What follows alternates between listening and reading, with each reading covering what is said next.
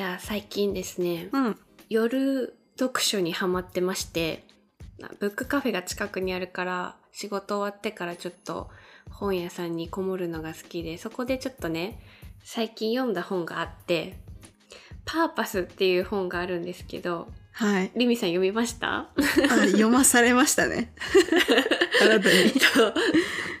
ちょっとこの我々のねあのポッドキャストで話しそうなこともあるし本当にリミこれって実際そうなの？みたいなちょっと聞きたいとこもあるからリミ読んでみたいな感じで課題図書みたいにね送りつけたんだよね。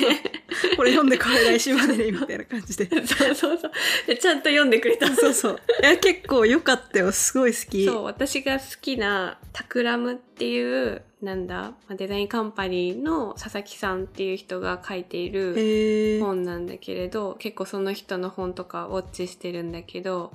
ちょっとね考えさせられるなんかちょっといいきっかけになる本でちょっとね今すごい抽象的なことしか言ってないけど ちょっと今日は ちょっとねそれに関連して、はい。あのリミにもねアメリカの事情ってところを通してちょっとその話をねしたいなとそうね、ざっくりね。そうそう。いやなんかその本が言うには、こうね、消費者の企業の選び方が変わってきてるみたいな感じで、そうで、アメリカの事例をたくさん取り上げてて、なんかその中でもさ、こうスーパーの事例とかがあって、本当にそんな感じで選び分けてんの？みたいなのがあるんですけど、まあちょっとそういう難しい話一回置いといて、フラットにリミって今、アメリカでスーパーどんなん使ってるの？えっと、私、主に使ってるスーパーが4つありまして、日系のスーパーと、あと、まあ、2つ適当にトレーダー・ジョーズとか、ホールフーズとかと、あと、ターゲットをよく使ってるんですね。うん。で、その中でも、ターゲットについてね、ちょっとこの本のことにも通ずる部分があるかなと思って紹介したいんですけど、キコさん、留学してた時さ、ターゲット行ったことあったよね？うん、言ってた。うん。シアトルにもねあったと思うんですけどもうこっちでもすごい人気のスーパーでまあちょっとパーパスとかそういう話からはずれちゃうんだけどアプリがあるんですけどそのアプリがすごい使いやすくてっていうのがあるのとあとあのコロナのさ期間中ってやっぱ外出とかもできなかったじゃん。うん。だからその時にターゲットがさドライブアップっていうあの車の中まで買った商品を持ってきてくれるっていうシステムがあってそれをすごいよく使ってたんですね。ロードサイドまで持ってきてくれるみたいなアプリ他にもなんかあるよねアメリカあ多分いろんなスーパーとか小売店やってると思うそれは。そうだよね。そう。でもその中でもターゲットがすごいんだよね。もう本当にオンラインですぐオーダーしてアプリ内でオーダーして34時間後にはあのオーダー準備できましたよとか言って通知来るみたいなすごいあのスピーディーで。っていう使い勝手の良さもあるんですけど。でそれは消費財とかをね、あらかじめネットアプリ上で注文しといてピックアップだけ自分で行くってこと？注文は全部アプリ内で完了する。で支払いとかも全部終わってであとはお店に取りに行くだけ。まあもちろん配送とかもできるけど配送だとまた1日2日とかかかるから。はいはい。本当に外食のノリなんだ。なんかマックのテイクアウトをアプリでオンラインで注文してそうそうってみたいまあまあなノリでね、その場でオオーダーしてすぐってわけにいかないけどまあ本当に23時間34時間まあ日に日によるけどね本当に数時間ですぐオーダーが準備されてるっていうすごい使い勝手の良さがありましたね。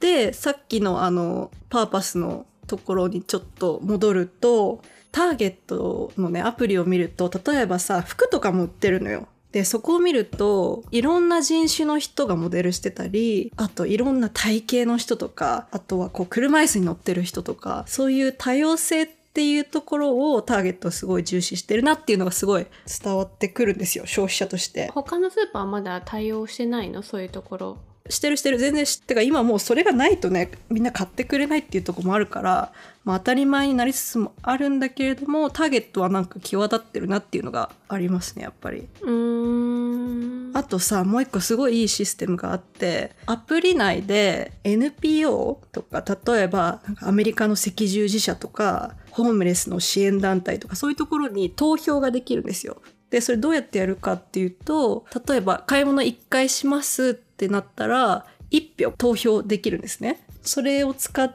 で、まあ、自分がこうここにお金を使ってほしいところに投票するみたいなのができるんですよ。なんかいいじゃん買い物するだけでさそういうところにねターゲット側が寄与してくれるなら、うん投票なんだね自分の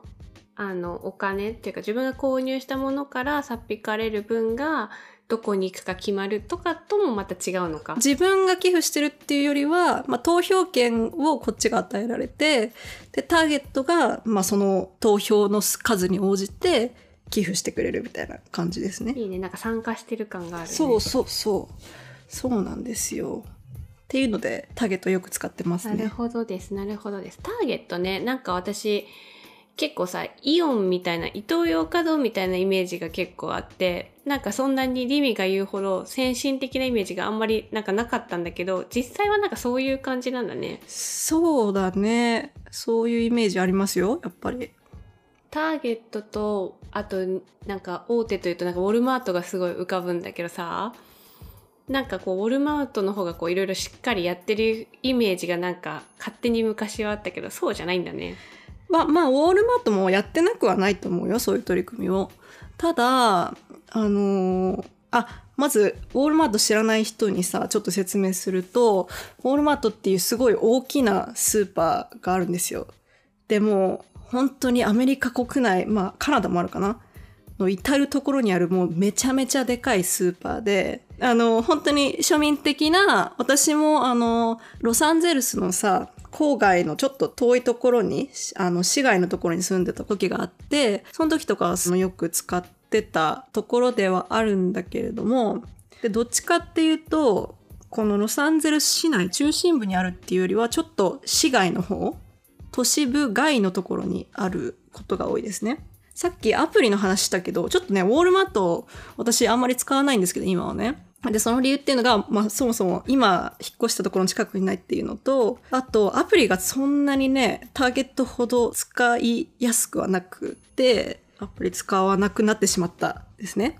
で、もう一個大きいところが、ウォールマットってさっき言ったけど、田舎の方とかにもあるんですよね。アメリカの。で、銃の販売とかもしてるのね。あで、私は、日本でもさ、聞いたことあるよね。アメリカの高校で銃撃事件がありましたとか聞いたことあるでしょ。あ、うん、そう、そういうのがあるから、私はそういう銃を販売してるようなお店では買いたくないなっていう、こう、私なりの意思表示じゃないけど、うん、そういう意味で使わないみたいなところもありますね。これですよこれ。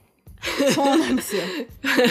そうまさにパーパスでも今時のねミレニアルとか、まあ、Z 世代とかをなんか取り上げながら脳消費行動みたいなの取り上げながら、うんやっぱなんかそういう企業のスタンスに共感できるかどうかでそのなんだろうな買う先を決めるというかで実際になんかウォルマートが銃を販売しててみたいなくだりも載ってたのかな確か。うんでリミに聞いたらねいやなんかまさにそうでみたいな話になってなんか日本にいるとなんかそのそういう感覚がないんだよねあんまり。企業によってそういうスタンスが違うとかなんか大きく見えるところでないんだよな。なんて言うんだろうな。お店側がこうこうしますよ。私たちはこういう信念を持って物を売ってますっていうそういうステートメントにはいじゃあ私も賛同しますって言って買いに行くみたいな人も結構いると思う。私だけじゃなそれこくてね。そこの間話してたさあのリアーナもそうだもんね。フェンティビューティーとかも。そうですね。まさにそうだと思う。フェンティビューティーも。なので、まあ、そういうふうにね企業側のね行動もね変わってきてるっていうことで、まあ、日本もだんだんそういうふうになんか多分対応していくと思うしなんかそういう感覚美的感覚でもないですけどちょっと我々も身につけていきたいですし身につけていたいですね。そうですねはいあのパーパスおすすめなんでぜひ考えるきっかけになると思うので、そうだぜひね読んでみてください。